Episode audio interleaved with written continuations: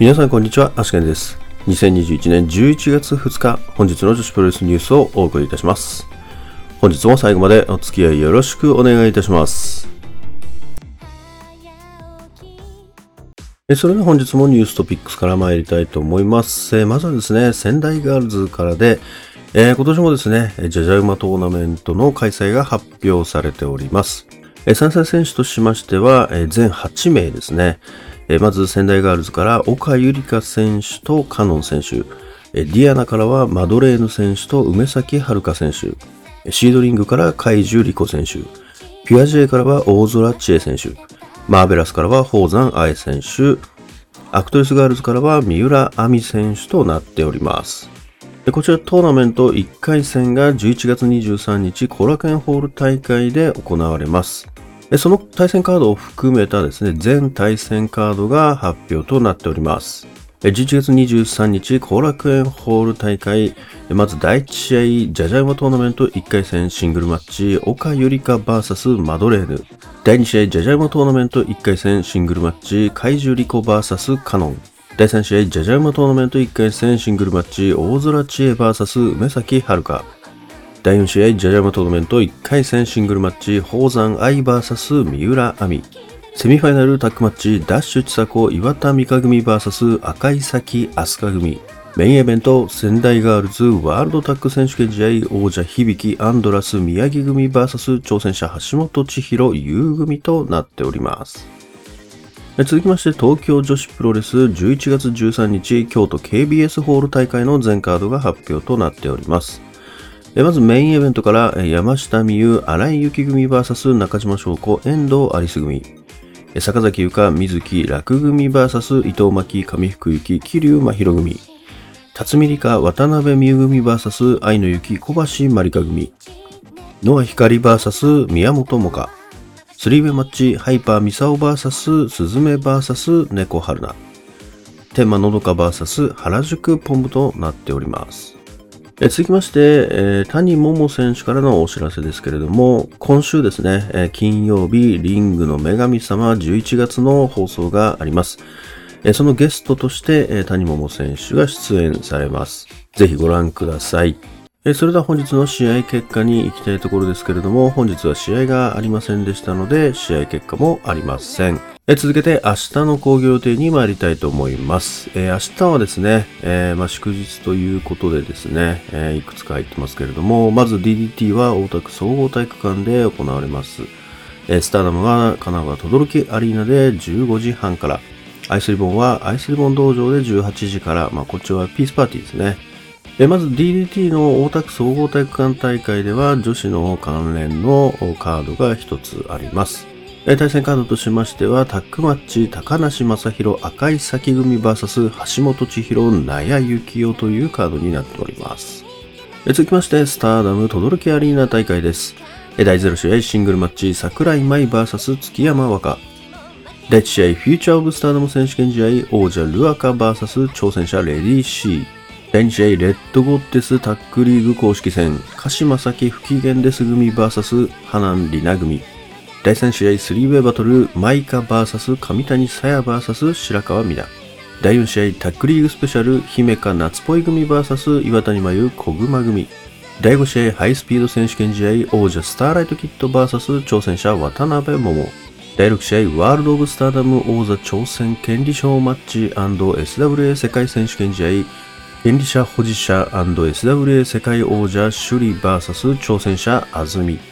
第7試合、ワンダー・オブ・スターダム選手権試合、王者中野タム VS 挑戦者うなぎさやか。第8試合、ワールド・オブ・スターダム選手権試合、王者林下歌美 VS 挑戦者葉月となっております。続きまして、アイスリボンピースパーティーの対戦カードです。まずエキシビジョンマッチ3分間、朝日 VS 練習生キク。エキシビジョン3分間、はるかつくし VS 練習生加法。第1試合タッグマッチ、テクラサラン組 VS 鈴木鈴マドレーヌ組。第2試合シングルマッチ、新垣里奈 VS バニー及川。第3試合タッグマッチ、はるかつくしヤッピー組 VS トトロサツキ大空知恵組となっております。えそれでは Today's Impressions ですけれども、えー、そうですね、まずはこの仙台ガールズジャジャ馬トーナメントが今年も開催されるということで、これまた非常に楽しみな大会になっております。まあ、メンバーとしましてはですね、前回16名から8名に、えー、なってますけれども、まあ、またですね、今年はガラッと顔ぶれが変わりましてですね、まあ、前回から引き続きっていうのは、梅崎選手ぐらいじゃないかなと思いますね。マドレード選手は出てたかな？いや、出てないですよね。それ、七海選手は出てましたけどね。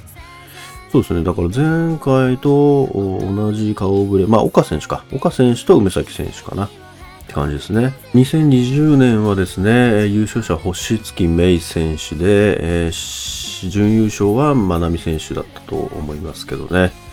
まあ今年はですね、誰が優勝するのかというところですけれども、ちょっとね、まあ残念なのがやっぱ駿河明選手が入ってないところですよね。やっぱり去去年というかまあ去年か、2020年では途中棄権でしたからね。まあ本当は準決勝で星月明選手と駿河明選手のこのゴールデンカードが行われる予定だったんですけれども、まあ、このコロナ禍のためですね、えー、まあ、危険と、それが名選手の危険となってしまいまして、まあ、実現できなかったんですけどね。で、まあ、そのまま星月選手が優勝したんですよね。まあ、実際自分は、あの、予想の動画とかも出しましたけれども、まあ、あの、準決勝が事実上の決勝戦だったんじゃないかなというふうには思ってたんですよね。まあ、なので、あそこもし駿河明選手が棄権してなくて、駿河明選手が勝ってたとしたら、駿河明選手が優勝してたんじゃないかなっていうふうには思ってるんですよね。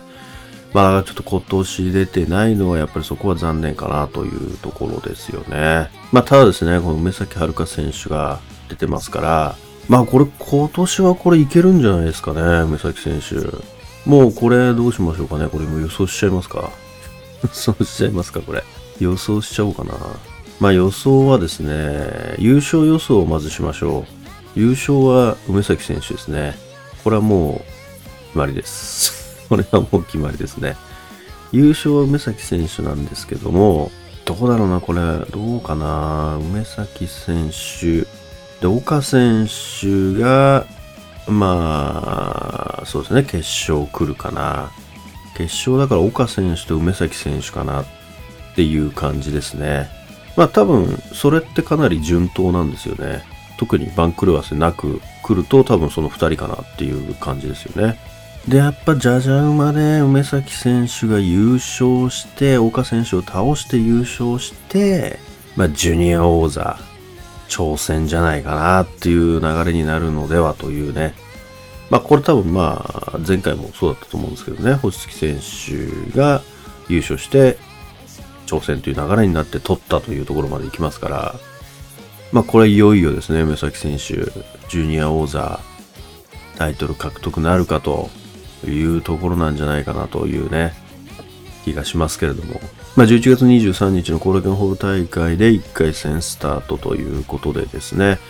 ちょっと準決勝と決勝はいつやられるのかまだわからないですけれども、まあでも戦場のスケジュール的にはですね、これ23で1回戦やって、で28のビッグマッチですね、仙台サンプラザ。こちらでですね、準決と決勝までやるんじゃないかなっていう気がしますね。おそらくそこじゃないかなと。まあそこ逃すとちょっとね、あの、いいところが多分、12月とか、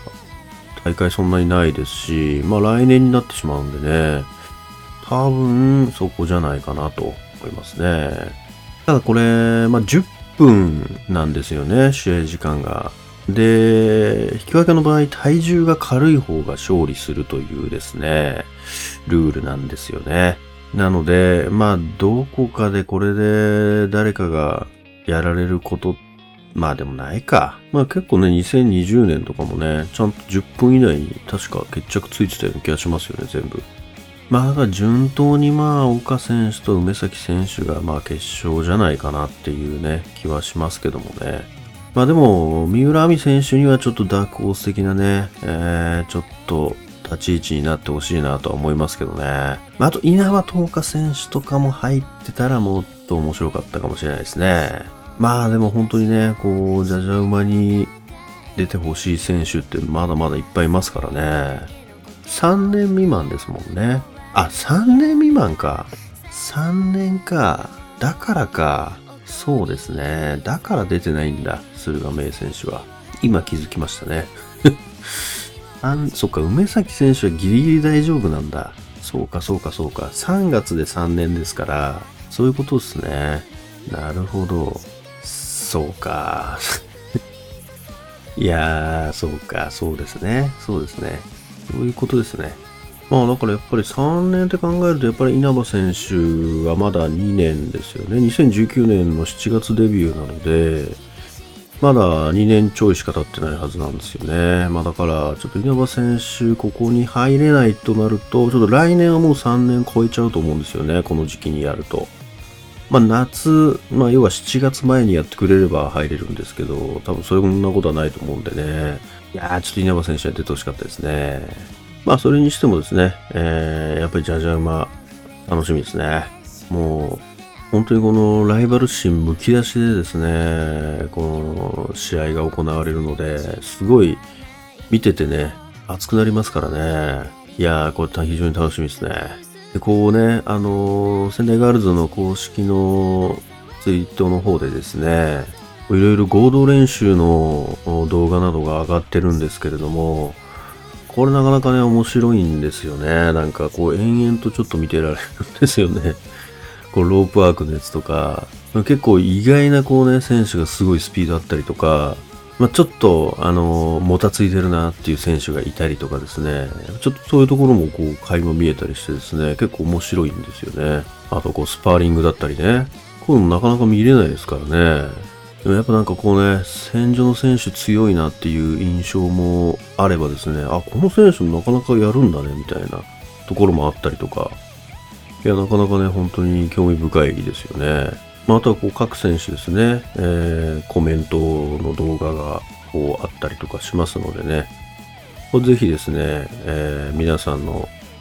コメントを聞いていくと、これまた当日に向けてですね、また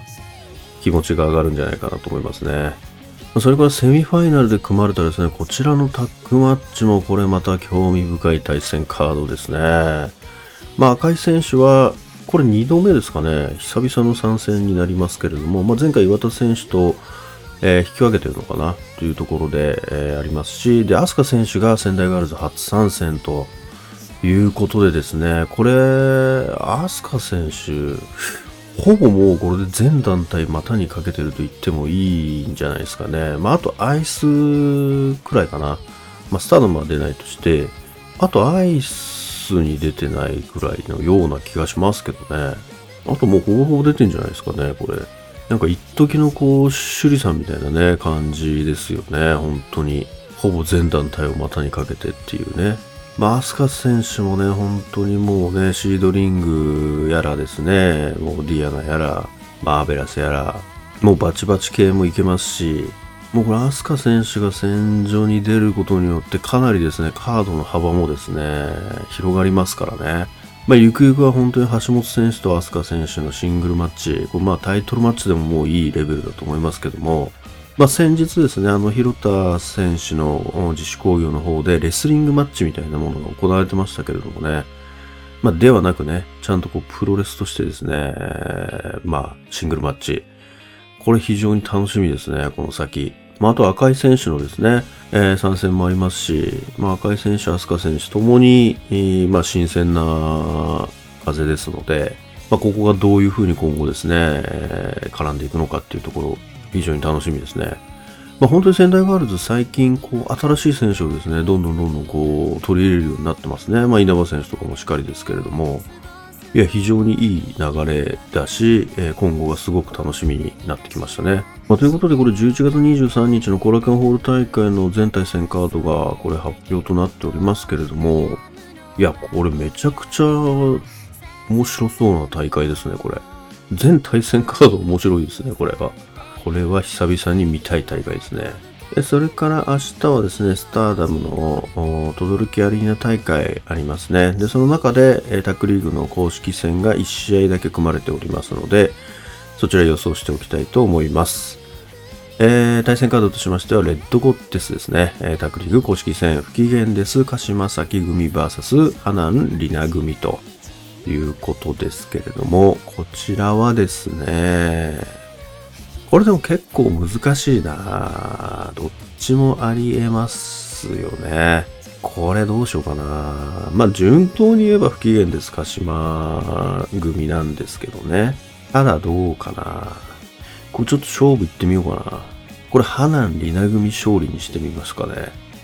これちょっとそうしようかな。ハナン・リナ組の勝利にします。もうなんか予想でもなんでもないですけど 予想でもないんですけども。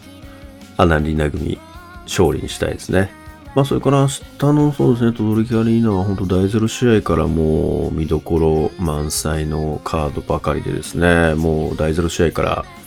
第8試合まで全9試合、もう本当にどの試合も目が離せない大会ですね。フューチャーも、これもまた楽しみですしね、レディー・シー選手の、これ初めてのタイトルマッチになりますよね。いや、ここも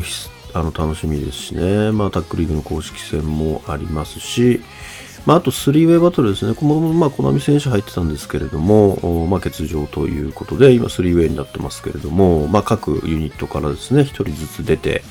えー、スリーウェイということですけれども、まあ、これもですね、何気に楽しみな試合ですよね。で、あと、タックリーグスペシャルとして、えー、まあ、特になんか公式戦と関係はないんですけれども、まあ、組まれた試合となっておりますけれども、まあ、こちらもですね、カード的には普通にいいカードですからね、まあ、これも普通に楽しめるかなというところですし、えー、ハイスピード選手権試合になりました、こちらのスターライトキッド選手と渡辺桃選手の戦いですね。まあ、ここもですね、結構 SNS なんかではバチバチにやり合ってる中で、えー、スターライトキッド選手が防衛するのか、桃選手が取るのかっていうところですけれどもね、まあ、こちらもかなり楽しみな試合ですね。で、えー、まあ、首位選手と安住選手のですね、えー、っと、権利賞と SWA がかかったこの試合ですけれども、本当に安住選手にはですね、本当にもう苦手意識みたいなのが首位選手の中に若干あると思うんですよね。やっぱり5スターで2年連続で負けてますから、